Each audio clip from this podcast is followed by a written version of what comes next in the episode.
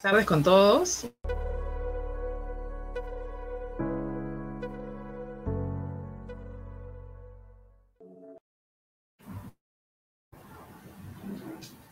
Muy buenas tardes con todos. Damos inicio eh, el día de hoy a una sesión más de muchas voces, un propósito del buen gobierno corporativo. Realmente estamos eh, muy contentos de seguir las distintas emisiones que se han venido dando desde el mes de agosto y ya estamos en nuestra segunda temporada. Quiero dar la bienvenida, quiero dar la bienvenida a nuestro invitado especial el día de hoy, Waldo Sobrino. Eh, buenas tardes, Waldo. Un gusto, gracias por la invitación. Para mí es un gran placer estar aquí. Excelente, realmente sí, estamos muy, muy contentos por este espacio que nos has brindado y de verdad que el tema que nos va a tocar el día de hoy, Waldo, es un tema muy, muy importante, ¿no? Seguros para directos and officers, un seguro imprescindible que beneficia a los funcionarios y refuerza el buen gobierno corporativo. Como bien saben, este programa busca eh, busca de alguna manera hablar un mismo idioma, ¿no? A nivel global, ¿no? Busca contribuir, ¿no? Con este gran concepto del buen gobierno corporativo y los beneficios que podemos tener del mismo. Bueno, voy a permitirme presentar a, Waldo. Waldo es socio de la consultora de, seguros Waldo Sobrino y Asociados. Él nos está, en ese momento está conectado desde Argentina.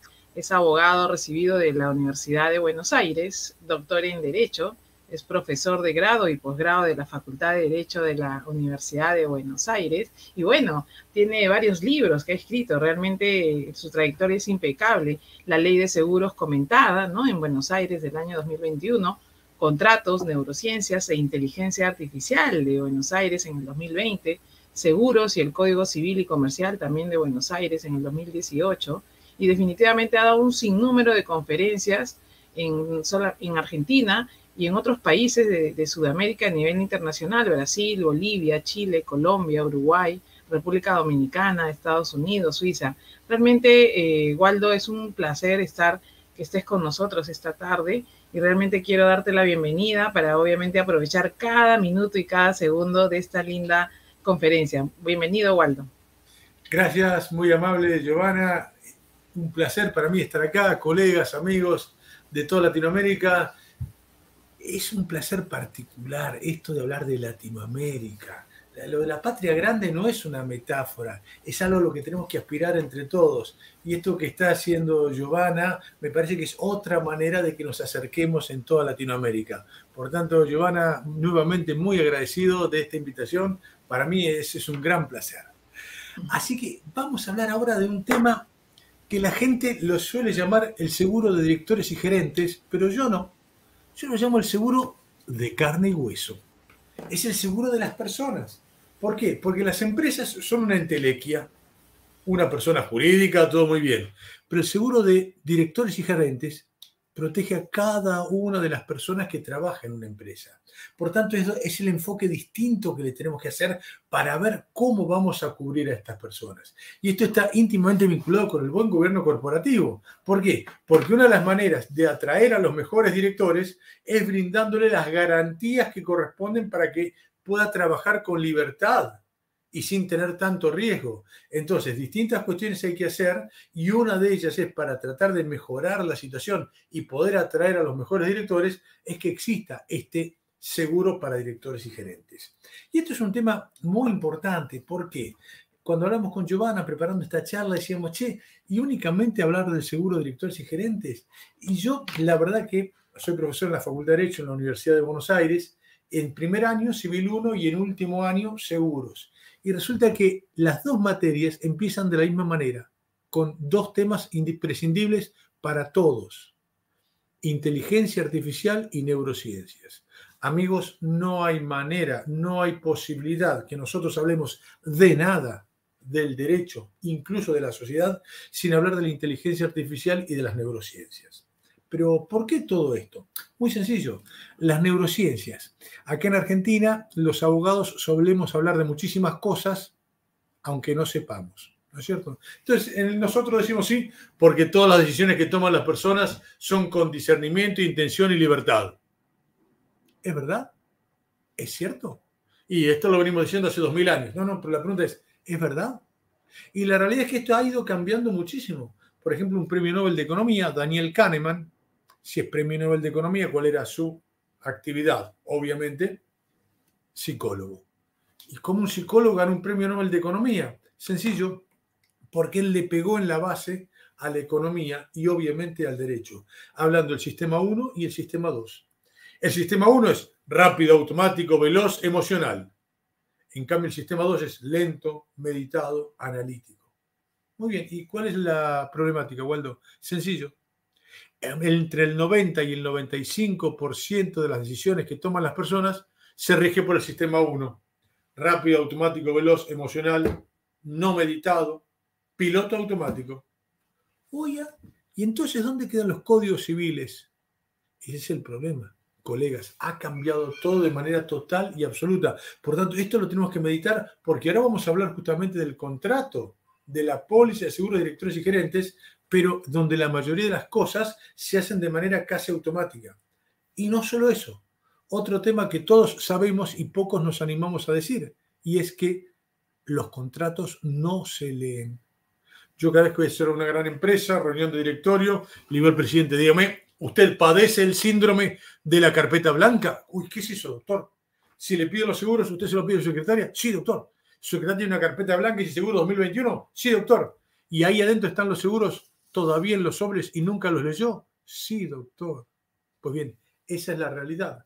Las pólizas, los contratos no se leen. Entonces, ese es un tema que tenemos que analizar muy bien. ¿Por qué? porque justamente cuando hablemos de los contratos de seguros para directores y gerentes, vamos a estar hablando de cuestiones donde la verdad nadie ha visto de qué se trata. Por tanto, vamos a empezar a hablar de estrategias. A ver, ¿cuál es el libro más importante que tenemos los abogados y la gente empresarial?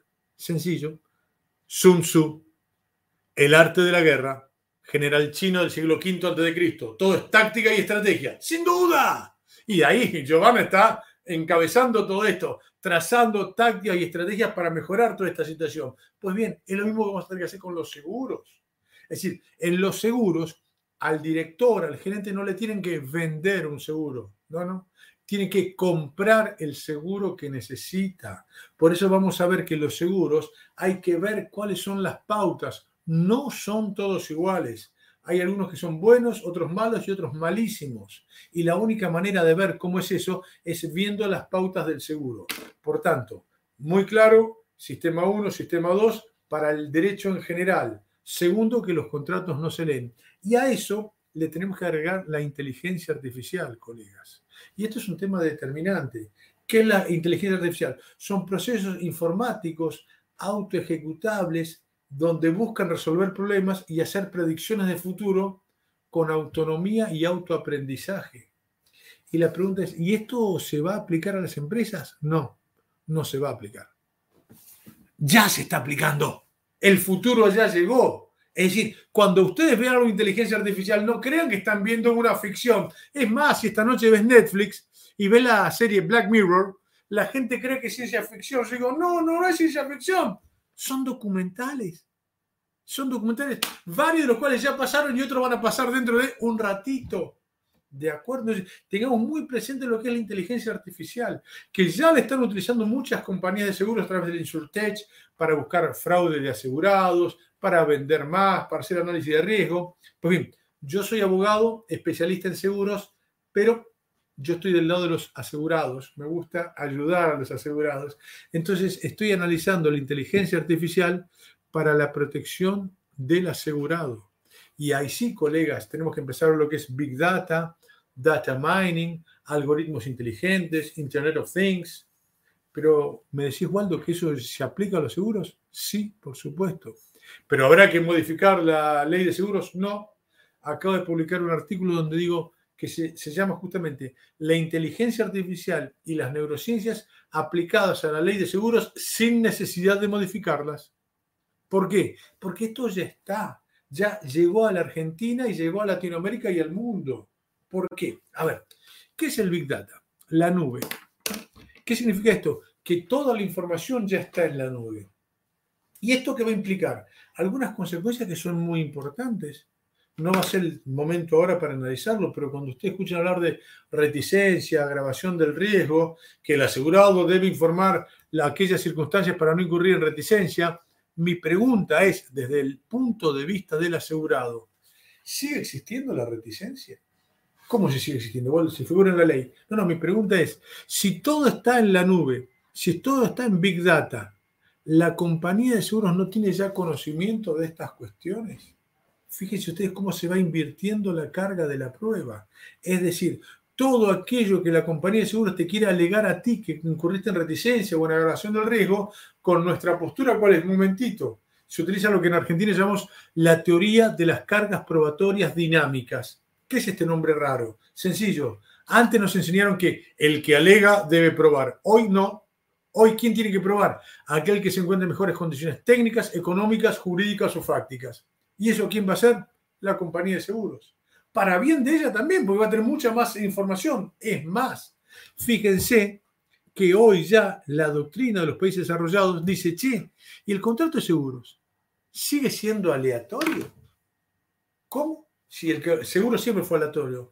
Y la realidad es que hoy con la inteligencia artificial y los algoritmos inteligentes, la realidad es que ya las compañías de seguros van a saber si un siniestro se va a producir o no. Es decir, hasta está perdiendo la característica de aleatoriedad el contrato de seguros. Para bien o para mal es lo que está llegando. Entonces, lo que no podemos hacer es ignorar la realidad y tratar de utilizarla para la protección de la gente. En este caso, los directores y gerentes. Entonces, Waldo, eh, quisiera, em, eh, interesante realmente este, este preámbulo, recién estamos entrando, como se dice, a ritmo y a tono. Hablaste de una palabra muy interesante, ¿no? Que son los riesgos. De hecho, dentro de los pilares del buen gobierno corporativo, en este modelo que venimos de alguna manera compartiendo, hay dos pilares claves, ¿no? El rol del directorio como tal, como bien lo has comentado tú, un rol de mucha, mucha responsabilidad y obviamente un pilar muy fundamental que son los riesgos. Entonces, bajo tu perspectiva, ¿cuáles son los riesgos que afronta un director comúnmente? justamente ahí está, esta pregunta es fundamental y es la puerta de entrada eh, genial para hablar de todos estos temas. En Argentina y en el mundo en general, ¿cuáles son los riesgos que estamos viendo? Yo estoy viendo el riesgo del punto de vista del director, en el sentido que, ¿cuándo es responsable un director? Cuando actúa con culpa cuando actúa con negligencia. Y la realidad cuál es? Que la normativa argentina y la mayoría de la normativa mundial determina cuando el director actúa con culpa, es responsable de manera solidaria e ilimitada con todo su patrimonio personal. Entonces, acá es donde tenemos que empezar a analizar estas cuestiones de manera fundamental. Por eso empecé hablando de inteligencia artificial. ¿Por qué? Porque si la inteligencia artificial ya está en el mundo hoy, la pregunta va a ser para analizar los riesgos que bien plantea Giovanna para la propia empresa no se le va a requerir al director que utilice la inteligencia artificial? La respuesta es sí, por supuesto. Va de vuelta, sí, por supuesto. Entonces, ahí es donde tenemos que empezar a ver cómo se amplían las responsabilidades, porque se amplían los riesgos de los directores de una manera como nunca antes se ha visto. Porque, ¿qué se le va a exigir al director? Actuar como un buen hombre de negocios. Y si hoy la inteligencia artificial está a la mano de cualquier empresa importante, la pregunta es, che, ¿se le va a pedir al director que tenga apoyo en sus decisiones en la inteligencia artificial? Y la respuesta es obviamente que sí. Por eso está todo íntimamente relacionado. ¿Ok? esto es el tema fundamental. ¿Cómo vamos a proteger a los directores y gerentes? A través del seguro de directores y gerentes, que es algo importantísimo. ¿Por qué? A ver, cuando se habla del seguro de directores y gerentes, en realidad es una síntesis, porque en rigor de verdad cubre a directores, gerentes, apoderados, representantes legales, síndicos, empleados jerárquicos. Es decir, es un seguro muy amplio que abarca todas las responsabilidades de la gente que tiene capacidad de decisión.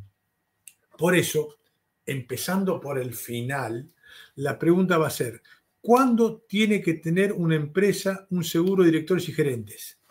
Siempre Punto. No hay alternativa. Ok, empecemos por el final. Doctor, ¿cuándo tengo que tener seguro? Siempre, no hay posibilidad de que usted no lo tenga, ya sea como director o si usted es el dueño de la empresa, para que el director pueda trabajar con mayor tranquilidad y seguridad.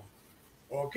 Porque si el director de buena fe se equivoca en pos de mejorar la empresa y algo sale mal y alguien le reclama, necesariamente tiene que tener una red de contención para su propia protección.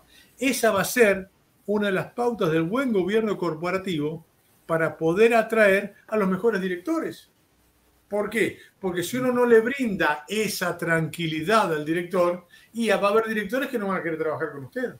Y después vamos a hablar de las empresas multinacionales, cómo son los seguros directores y gerentes, que es un tema para analizarlo con mayor detalle. Por ahora vamos a empezar con el seguro. Y una consulta, una consulta puntual. ¿Cómo definirías tú a lo largo de toda tu trayectoria que se califica a un buen director? Ja, ¡Qué buena pregunta! Justamente el buen director es aquella persona que actúa de acuerdo al buen hombre de negocios, que es la persona que toma la mayor de las decisiones de la manera más fundada posible, razonablemente posible, y lo que hacemos los profesionales. ¿Qué, le digo yo a los directores? Cuando me dicen, Waldi, ¿qué tengo que hacer yo? ¿Cómo tengo que actuar? Sencillo, que lo tuyo sea auditable. De la misma manera que actuamos los profesionales, cuando actúa bien un abogado o no? Cuando yo digo, mira, audíteme, si usted me mira lo que yo hice y está razonable, más allá que el resultado sea bueno o malo, si lo que hizo es fundado y es razonable, justamente ahí es el tema. Que actuemos de manera tal que cuando nos auditen, nos digan que utilizamos todas las alternativas y estrategias pertinentes para trabajar en pos de mejorar la empresa, sin duda. Exacto. De hecho, nos están llegando un sinnúmero de preguntas.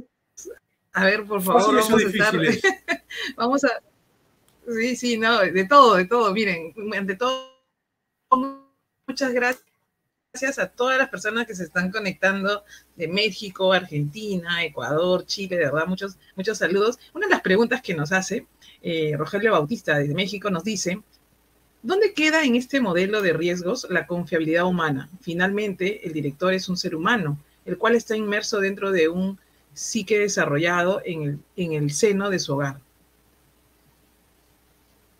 es que justamente, eh, como diría Nietzsche, somos humanos, demasiado humanos, y el ser humano puede equivocarse. Por tanto, el director tiene que ser lo más diligente posible, pero puede fallar.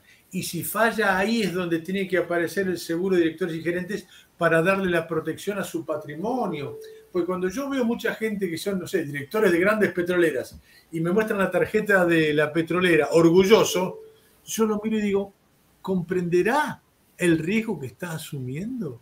Porque la verdad es que uno puede tener un patrimonio muy grande, pero comparado con su empresa, no deja de ser algo pequeño. Y en Argentina se está utilizando la estrategia de demandar a la empresa y también de manera solidaria a los directores, tengan o no tengan responsabilidad. Y acá es donde se aplica la maldición gitana, que dice que tengas muchos pleitos judiciales, aunque los ganes. Pues ya tener un juicio es una maldición gitana. Yo no puedo evitar que los tengas. Lo que sí podemos lograr es que por lo menos tenga la mayor cobertura posible de una empresa de seguros con una póliza seria. Por eso hay que contratar el seguro de manera correcta. ¿Cómo son las coberturas que tenemos para los directores? Hay que cubrir al director pasado, presente y futuro. Por eso, como uno de los tips para la póliza, no tiene que ser nominativa la póliza, no es necesario. Al contrario, la tiene que ser de manera amplia que te cubre directores pasados, presentes y futuros para que todos tengan la cobertura que es necesaria. Dentro de las coberturas tenés lo que se llama cobertura A, B y C. La cobertura A es la que cubre propiamente a los directores y gerentes. Es la imprescindible, básica y fundamental. Después tenés una cobertura B. La cobertura B es muy interesante. ¿Para qué?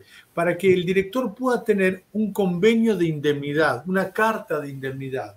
Resulta ser que muchas veces la empresa dice, no, yo no estoy carta de indemnidad porque si no tengo que gastar mucha plata. La importancia de la cobertura B, ¿cuál es? Que si la empresa donde trabaja el director le da una carta de indemnidad llega un reclamo del tercero, la empresa le paga al tercero, luego por la cobertura B, la compañía de seguros le reembolsa el dinero a la propia empresa que pagó en nombre del director.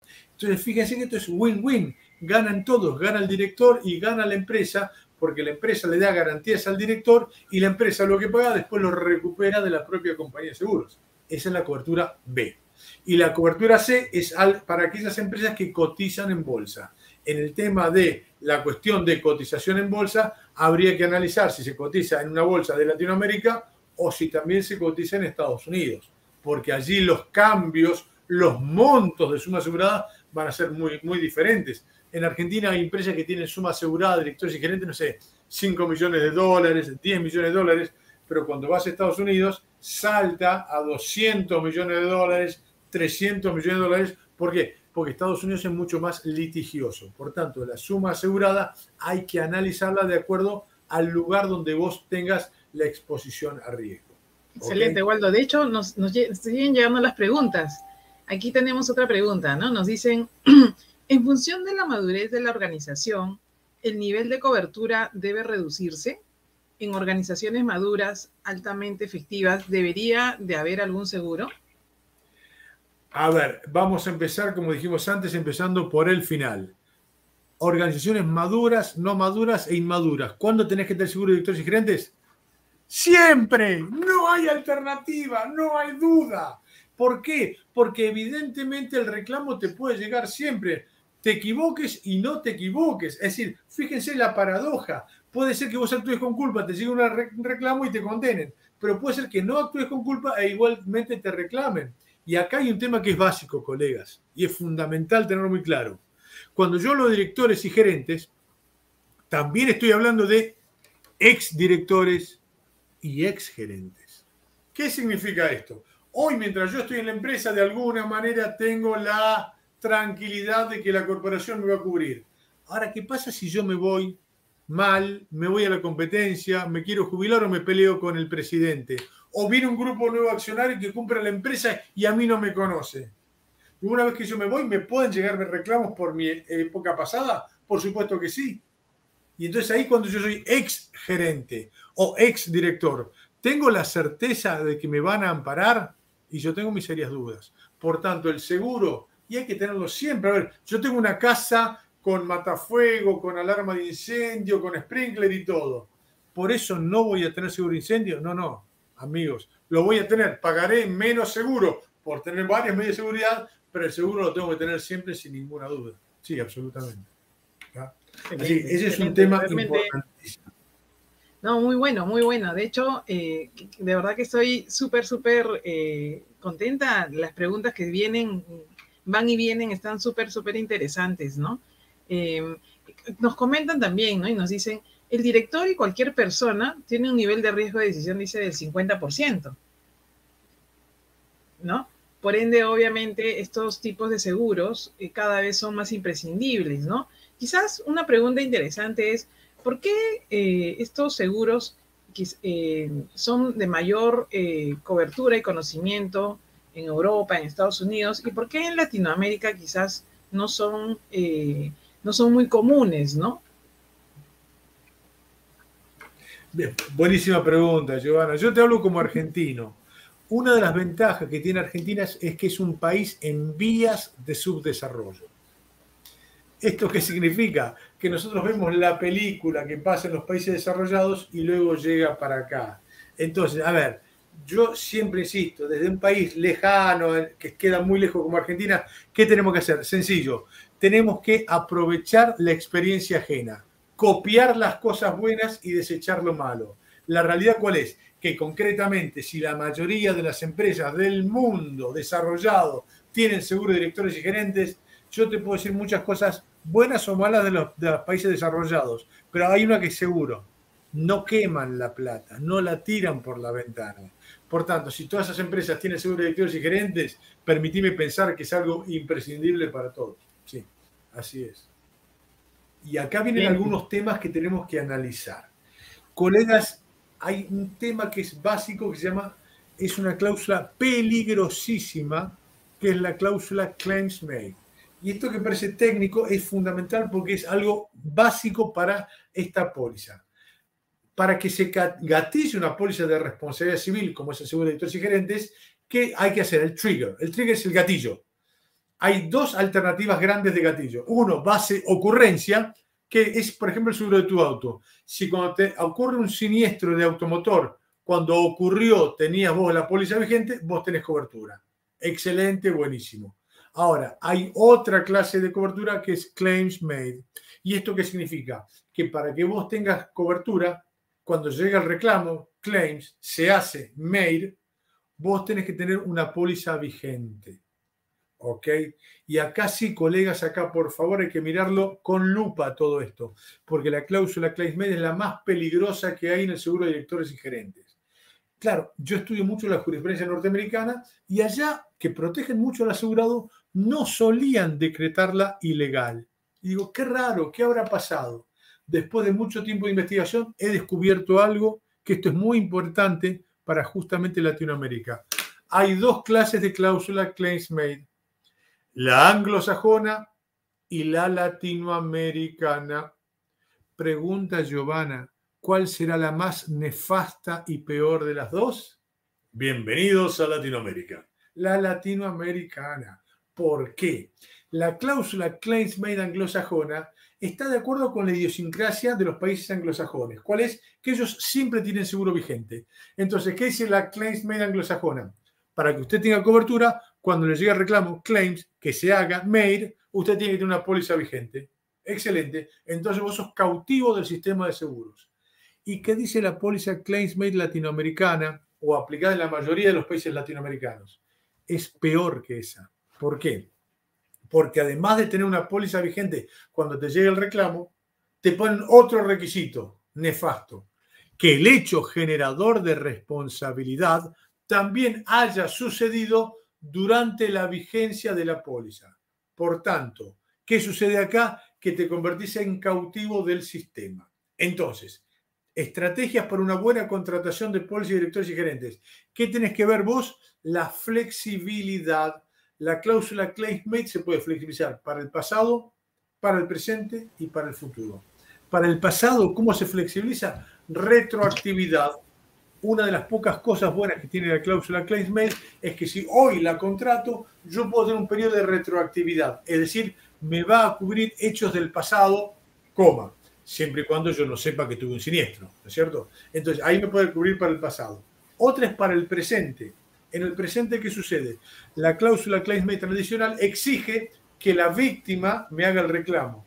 Ahora, ¿qué pasa si yo soy asegurado y sé que cometí un yerro?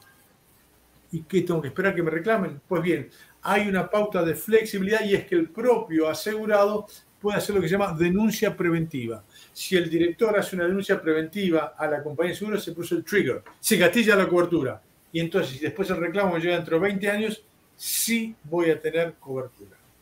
Y la tercera flexibilización es para el futuro, lo que se llama periodo extendido de notificación.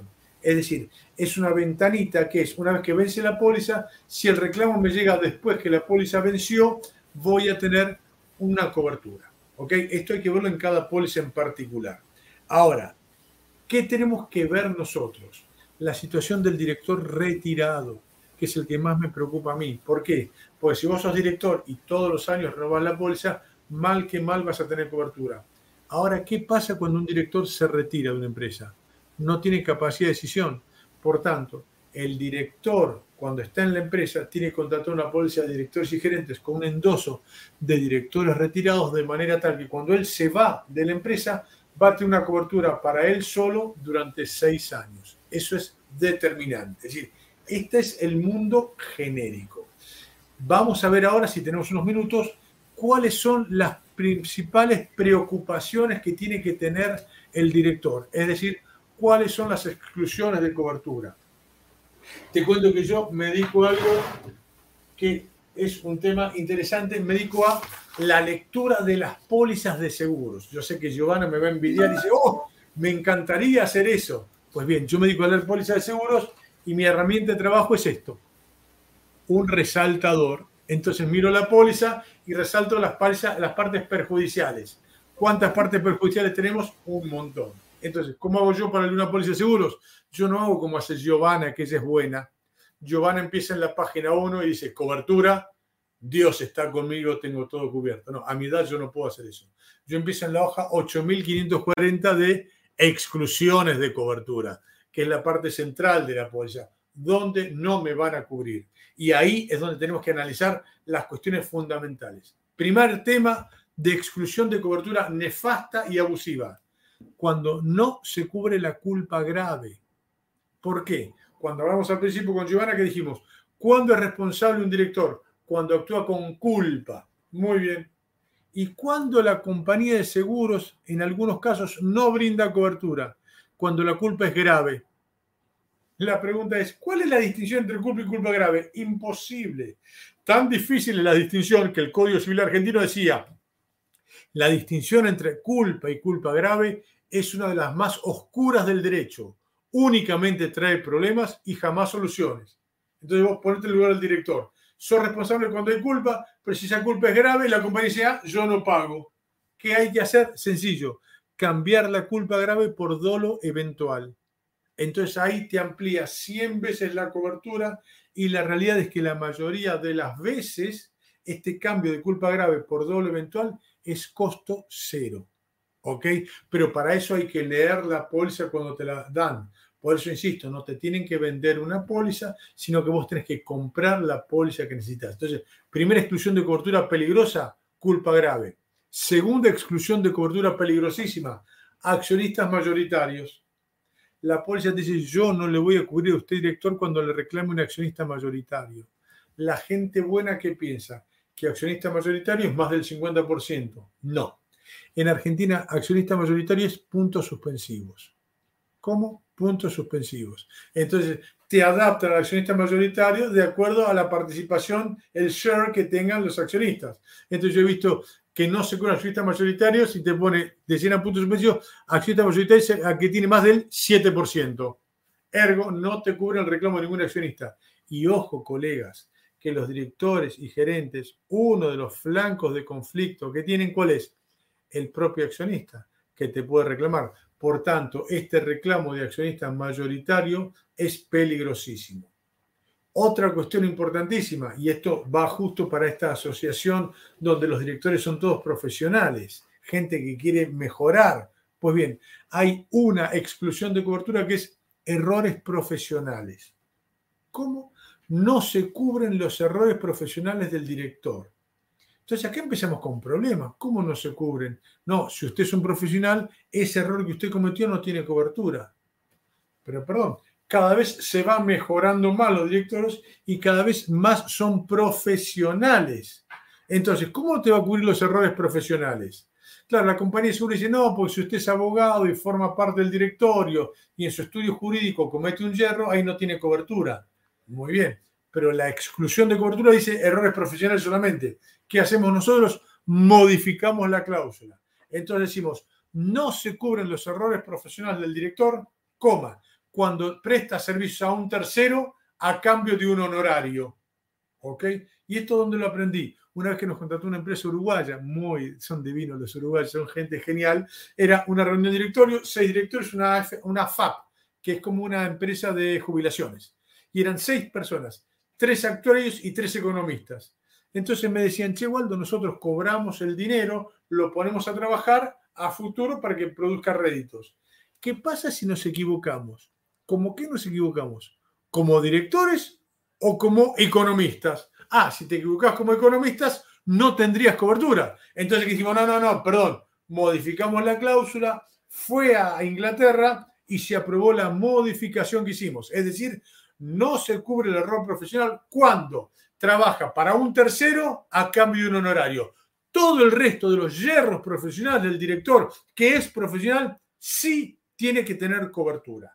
Vos fijate de vuelta, exclusiones de cobertura que es determinante. ¿Qué otra exclusión de cobertura importante tenemos? No se cubren las responsabilidades contractuales.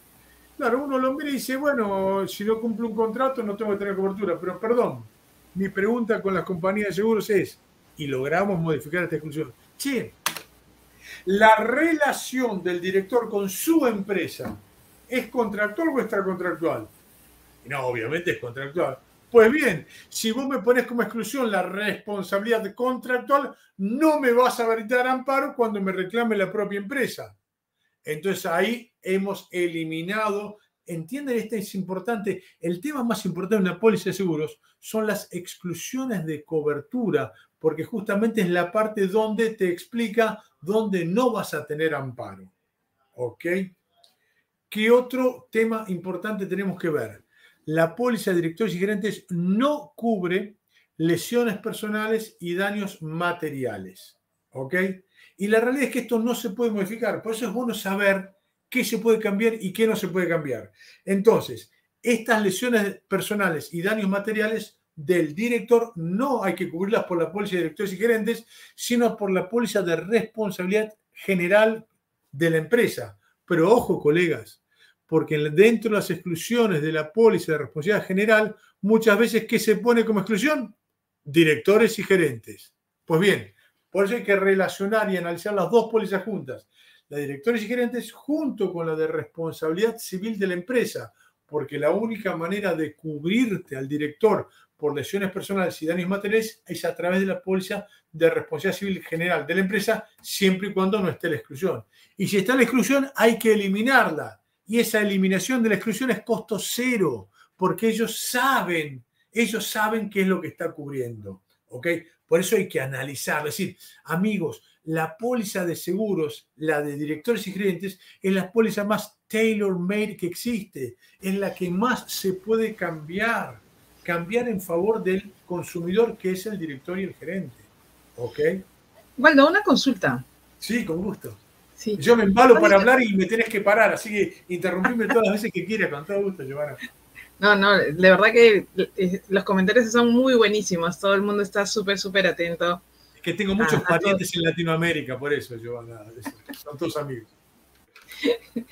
Sí, mira, hay algo, hay varias cosas interesantes que tú has precisado, ¿no? Primero que esta póliza de seguros para un director o un gerente, que me parece genial, porque eso obviamente cada vez va a elevar más el desempeño del director y gerente cuando sepa que obviamente está coberturado, ¿no? Y le da definitivamente un, eh, hace que todos los directores sean high level y obviamente puedan cubrir y cuidar definitivamente los intereses de la empresa.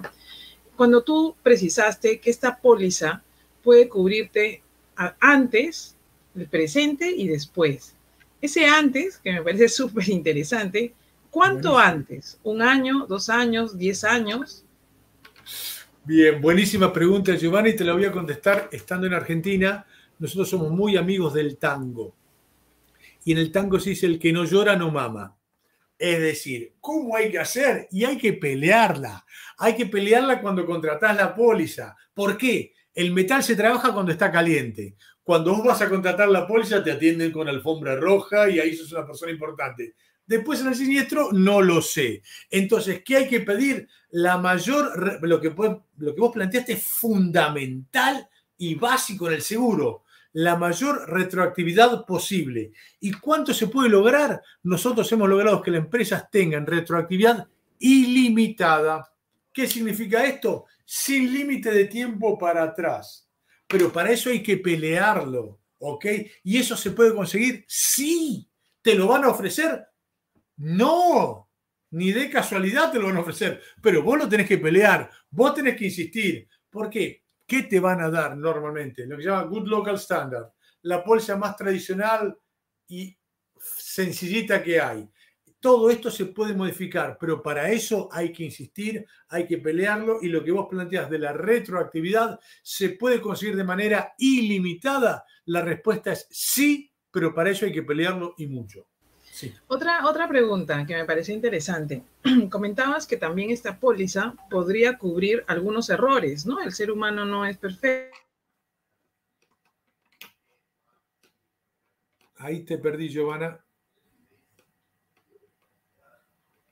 No sé si me quedé yo sin... Me parece que te quedaste sin señal, Giovanna. Bueno, si es así, seguiré hablando hasta que vuelvas a, aparecer, con gusto. Entonces, ¿qué estamos planteando? Las exclusiones de cobertura, ¿cómo hay que analizarlas para ver? Sí, Joana, sigo esencial, gracias. ¿Cómo vamos a, ¿Qué otra cosa tenemos que ver? Hay ciertos temas que son importantísimos. Por ejemplo, hay una exclusión de cobertura que dice no se cubre la violación normativa. Claro, uno mira eso, ahí apareciste Giovanna, buenísimo. Que estoy. Buenísimo, bienvenida.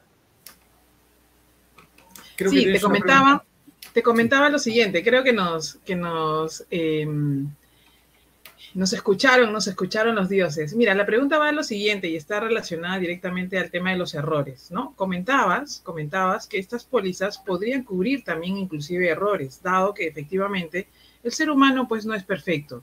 Sin embargo, sin embargo, si nos vamos a la literatura, tanto desde el punto de vista legal y desde el punto de vista financiero, estos errores podrían conllevar a temas de fraude, ¿cierto?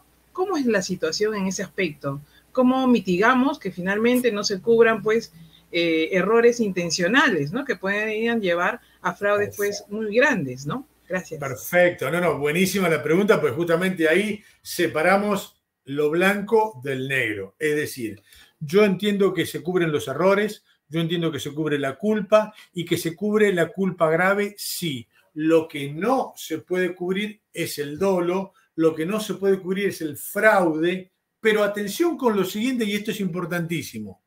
Lo que tenemos que analizar si llega a haber dolo de un director es que el dolo no es contagioso, entre comillas. ¿Qué significa? Que si yo estoy en un directorio con Giovanna y yo actúo con dolo para hacer algo, ese dolo no la perjudica a Giovanna.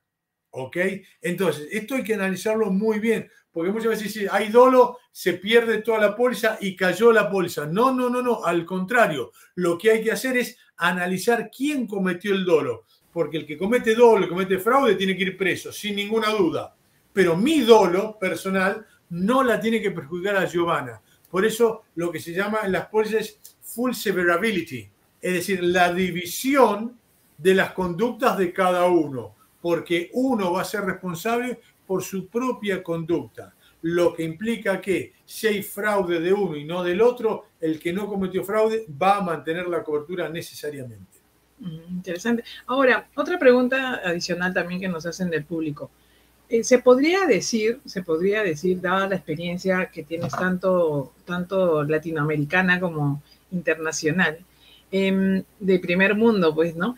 Eh, las empresas que cotizan en bolsa, ¿sí? Las empresas que cotizan en bolsa, en las distintas bolsas de, Latinoamérica y también europeas y americanas, se podría decir que todos sus directores, de alguna u otra manera, están eh, coberturados con estos seguros eh, hay que tener la cobertura, sí, necesariamente, e incluso lo que vos estás planteando es muy importante. Cuando estamos hablando de empresas que cotizan en bolsa, especialmente en los países desarrollados, hay que tener en cuenta que tenemos que ampliar la cobertura. ¿En qué sentido? Que te cubran las multas. Y estas multas pueden ser administrativas, pueden ser multas civiles y también pueden ser multas penales. Y esto es fundamental determinarlo, porque muchas veces hay un mito urbano que dice no se pueden cubrir las multas penales. No es cierto. La multa penal sí se puede cubrir. No solo eso. Todos mis clientes que tienen cobertura en Estados Unidos, yo exijo que la póliza también cubra los punitive damages, los daños punitivos. ¿Por qué? Porque yo quiero darle protección al director. Y resulta que en Estados Unidos es muy común que haya una persona que compra acciones por 100 dólares entonces tiene una acción por 100 dólares. Le hace un reclamo al director y le reclama los 100 dólares que perdió más 4 millones de daño punitivo. Entonces, la realidad cuál es? Que si yo quiero cubrir al director, necesariamente también tengo que cubrir el daño punitivo. Por tanto, tengamos muy presente que no es cierto lo que dicen la mayoría de los libros de seguros, que el daño punitivo no se puede cubrir. Sí se puede cubrir y en muchos lugares se cubre. Muchos clientes míos tienen la póliza de daño punitivo. Por eso, amigos, si ustedes cotizan en bolsa en países anglosajones donde se aplica mucho el daño punitivo, necesariamente tenés que tener la cobertura de daño punitivo. Sí, por supuesto. Wow, realmente este súper, súper tema, ¿no? Que definitivamente conlleva a cada vez estar más cerca de esa evaluación de riesgos que tenemos que hacer cuando obviamente eh, como director, como gerente, ingresamos a una empresa, ¿no? Definitivamente me pareció interesante este tema de cobertura del pasado, porque cuando tú llegas a la empresa, no necesariamente tienes todo el conocimiento de la empresa, más aún de todas las contingencias que pueda tener, y no necesariamente tampoco eh, recibes quizás la información de evaluación de riesgos que debería tener la empresa, ¿no? Sabemos que estamos en una, tenemos una cultura latina donde somos más, eh, más reactivos que preventivos, ¿no? Lo hemos visto inclusive ahora en esta pandemia y efectivamente es, es bastante interesante todo lo que nos comentas, Waldo. Sí, incluso para mayor protección es importante desmistificar algunas cuestiones que tenemos en las pólizas. Por ejemplo, una exclusión de cobertura es no se cubre la violación de la ley. Claro, vos miras eso y le preguntás a la compañía y dice, claro, si usted sigue al contrabando, yo no lo voy a cubrir. Es cierto. Pero ojo, mucho cuidado, porque hoy está cambiando la normativa a nivel mundial en el siguiente sentido. En Argentina, la antijuridicidad es la producción de un daño injusto. Va de vuelta. La antijuridicidad es la producción de un daño injusto. Se ha ampliado el sistema de antijuridicidad. ¿Y qué es antijuridicidad? La violación de la ley. Entonces, la pregunta es, ¿tiene que cubrir un seguro de responsabilidad civil la violación de la ley? La respuesta es sí, por supuesto. Les pongo un ejemplo muy claro. En Argentina hace años el seguro de automotores de responsabilidad civil no cubría cuando el asegurado violaba la ley de tránsito. Hermano, siempre se viola la ley de tránsito. Entonces, ¿qué es lo que hay que hacer? Llegar al justo equilibrio y determinar que se cubre la violación de la ley, coma, siempre y cuando no sea dolosa. Porque por definición en Argentina y en la mayoría de los países latinoamericanos, la producción de un daño es antijurídico. Y si es antijurídico, es violatorio de la ley. Y si la policía te dice, mire, yo no lo cubro cuando usted viole la ley, no te van a cubrir ningún daño, porque por definición son la violación de la ley. Entonces, ¿qué hay que hacer? Llegar a un equilibrio lógico, determinar, no se cura la violación de la ley, coma, cuando sea realizada con dolo por el asegurado o el director. Ahí sí no tiene que tener cobertura. ¿Ok? Es decir, hay que fijarse en las exclusiones. Otra que también se da es la, el tema de acoso sexual. Y este no es un tema menor. ¿Por qué? Porque el acoso sexual puede ser individual o puede ser ambiental. Tengamos presente que las exclusiones de cobertura, ¿qué son? Malas experiencias de las compañías de seguros. Entonces pasó un caso en Estados Unidos donde una empresa tenía varias eh, plantas de fabricación y había un capataz en una empresa, un estado alejado, que hacía acoso sexual a las mujeres. Muy bien, las mujeres mandaron información de eso al directorio en Nueva York y el, el directorio de Nueva York no hizo nada. ¿Qué sucedió? Se le inició una demanda a los directores de Nueva York que nunca habían ido a esa planta por acoso sexual ambiental. ¿Qué es el acoso sexual ambiental? Que ellos no hicieron nada para evitar ese ambiente de acoso sexual. Por tanto, vos fíjate la importancia que tiene las exclusiones de cobertura porque vos podés llegar a tener algunas responsabilidades muy importantes. ¿Está? Otra cobertura importante, el tema de contaminación. La póliza, hay, pólizas específicas de contaminación, pero hay que tener muy presente lo siguiente. La póliza de directores y gerentes no te cubre el clean-up, la recomposición ambiental, pero si está bien hecha, sí te cubre los costos de defensa del director cuando te llegue una demanda por daño ambiental, que puede ser de millones de dólares, si sos una petrolera o empresa de energía.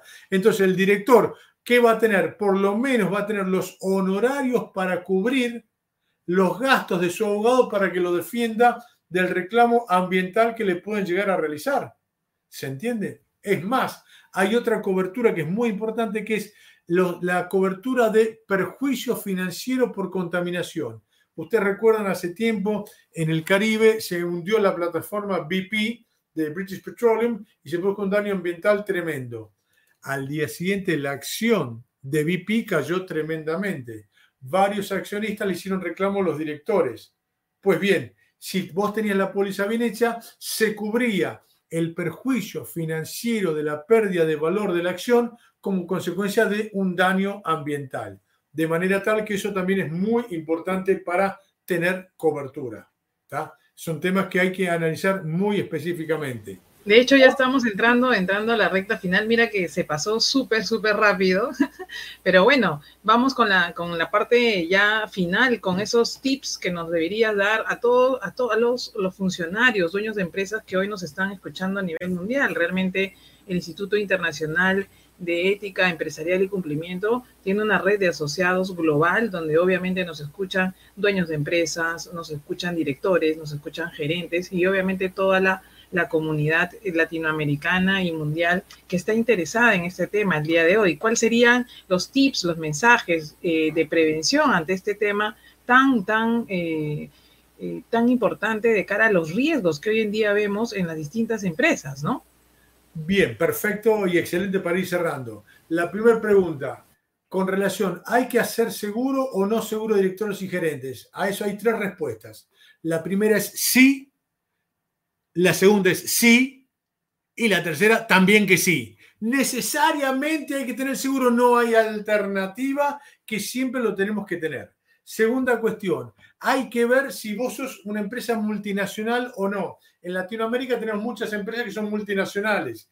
Entonces nos dicen, no, mire, acá tenemos una master policy hecha por la casa matriz donde tenemos cobertura para todos los directores y gerentes. Yo les cuento la experiencia argentina. Esas pólizas de seguros contratadas en la casa matriz muchas veces son lucecitas de colores quemadas. No sirven para nada. ¿Por qué? Porque en Argentina, como en muchos países de Latinoamérica, el seguro del riesgo en tu país tiene que ser hecho en tu propio país. Por tanto, si la póliza está contratada en el extranjero, cuando le llegue la demanda al director latinoamericano, no va a poder traer la póliza que está contratada en el extranjero. Por tanto, necesariamente, si vos, yo asesoro muchas multinacionales y yo sé que desde Latinoamérica no me puedo pelear con la casa matriz, pero sí puedo hacer que me sea eficiente el seguro. Entonces, ¿qué tiene que ser? Un fronting. ¿Qué es un fronting? hacer un fronting en tu país es nacionalizar la póliza de manera tal que ese programa mundial de seguros esté hecho en tu propio país con una compañía de seguros de donde vos estás radicado, de manera tal que si te llega un reclamo puedas citar a esa compañía de seguros para que se presente en el expediente porque es determinante, ¿ok? Eso es para cuando son programas mundiales de seguros. Después, ¿qué otra cosa debemos hacer? Muy sencillo, algo que Suena difícil, pero es importante. Leer la póliza. Yo sé que es casi una carga para la gente leer la póliza, pero hay que leerla. Además, hay que entenderla. Y tercero, hay que mejorarla. Es decir, reitero, esto que quede como mensaje. La póliza de directores y gerentes es la póliza más maleable que hay, la póliza más modificable que tenemos. Pero para eso, ¿qué hay que hacer? Hay que saber dónde apretar para ir mejorando la póliza. Por tanto, se debe buscar que las pólizas que nos quieren vender no nos vendan la póliza. Compremos el texto de póliza que nosotros necesitamos. Y sí, seguir la enseñanza también del tango. El que no llora no mama. Hay que insistir con todo eso para tratar de lograr la mejor cobertura. Por eso lo que sugerimos es, cuando se va a contratar una póliza, ver distintas alternativas de diferentes aseguradoras para uno plantearle, mira, yo, es como una especie de licitación, uno como asegurado decirle a las compañías a través del broker, yo quiero esto, esto, esto y esto. ¿Para qué? Para tener una, una comparativa de tres o cuatro compañías de seguros, pero que el análisis de la comparación de las coberturas sea homogéneo. Entonces, para poder hacer algo homogéneo, somos nosotros lo que le tenemos que plantear lo que queremos a las compañías de seguros para poder comparar todo de manera homogénea. Reitero, para ir cerrando entonces, somos nosotros los que tenemos que comprar la póliza y no que nos la vendan. ¿Y esto para qué sirve? Justamente para mejorar el gobierno corporativo, ¿Por qué?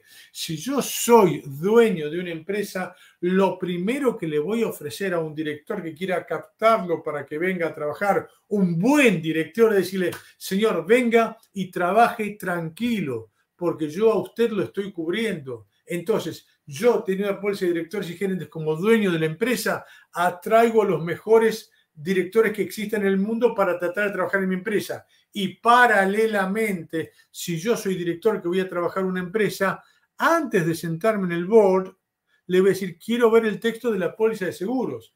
Colegas, como mensaje final, si no hay póliza de directores y gerentes, no se siente a trabajar en esa empresa, porque si no, usted no va a tener la cobertura que corresponde. Usted como director profesional, avanzado, estudioso y profesional, necesita la cobertura pertinente para los riesgos que hoy tenemos. Joana preguntaba, ¿tienen muchos riesgos los directores? Sí, por supuesto, y de todo tipo, del accionista, de un tercero, de un competidor, del gobierno, de los entes de control, de una víctima, de un consumidor, cualquiera lo puede demandar.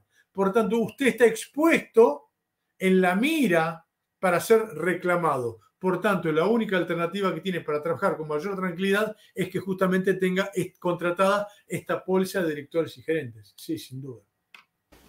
Excelente, realmente, realmente el tema es muy, muy amplio. Como bien dices, hay que leer la póliza de seguros.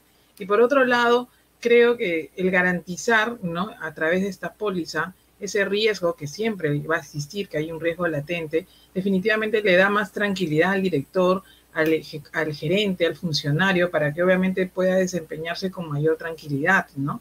Realmente creo que hay que trabajar mucho en esa cultura de, la buena gobernanza, esa cultura del buen gobierno corporativo, porque como bien dice la, la definición en corto, tener buen gobierno corporativo o ser una empresa de buen gobierno corporativo es ser una buena empresa. Y ser una buena empresa es tener buenos colaboradores, ¿no? Y de cara al, al mensaje que has dado, es tener buenos directores. Finalmente, la responsabilidad mayor en una organización la tiene el director por encargo del accionista, ¿no? Y este tema que has tocado es súper, súper indispensable y definitivamente ya son buenas prácticas que hoy en día se utilizan, como bien lo comentabas al inicio, en países de primer mundo donde lo que buscan estas empresas, estas multinacionales, es garantizar obviamente un alto rendimiento del director para que obviamente eso se rentabilice en un buen rendimiento de la empresa.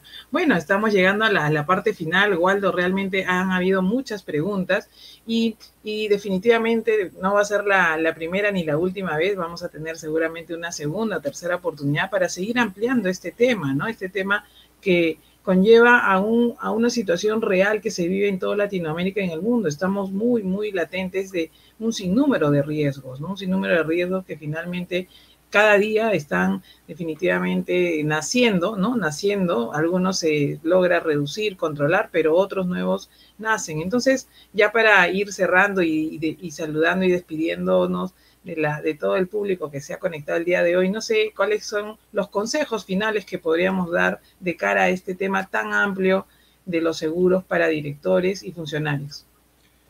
Sencillo, tener un, buen análisis de la póliza, tener un buen asesoramiento para comprar la póliza. Aquí en Argentina decimos que los abogados hablamos mucho de lo poco que sabemos.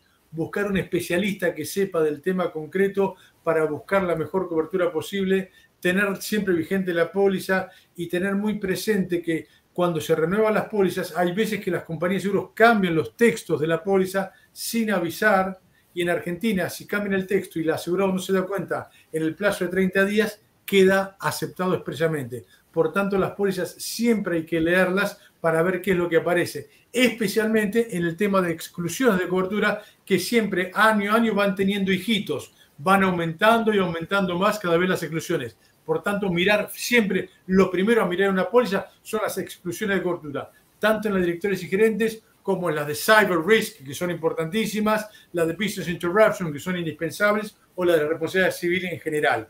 Todas esas que mirar en especial las exclusiones que es la parte más débil de la póliza. Excelente. De hecho, de hecho, una de las cosas que me llevo y que voy a seguir definitivamente investigando y voy a seguir conversando contigo es este tema tan interesante de que las pólizas pueden cubrirte el pasado, el presente y el futuro. Y sobre todo, de manera indefinida inclusive, ¿cierto? Así, entonces realmente esa parte me parece me parece súper súper interesante y de cara obviamente a querer tener empresas de clase mundial, ¿no? Porque eso es finalmente a lo que todos aspiramos y para tener empresas de clase mundial definitivamente necesitamos a los mejores directores y a los mejores gerentes que finalmente cuiden obviamente los intereses de la empresa, ¿no? interesante, Waldo, de verdad que muy contenta de tenerte desde Argentina. Muchas gracias realmente por todo este conocimiento resumido que nos has podido dar en estos 60 minutos. Y bueno, nos despedimos y quedamos atentos a cualquier, a cualquier consulta, duda que pueda haber. Ya saben que nos pueden contactar desde las redes. Y bueno, nos estamos viendo el próximo, el próximo viernes a las 6 de la tarde. Muchas gracias. Gracias, muy amable, muy amable por la invitación a disposición de ustedes. Muchas gracias. Saludos. Gracias, Waldo, un gusto. Nos vemos. Gracias. Chao, chao. Gracias.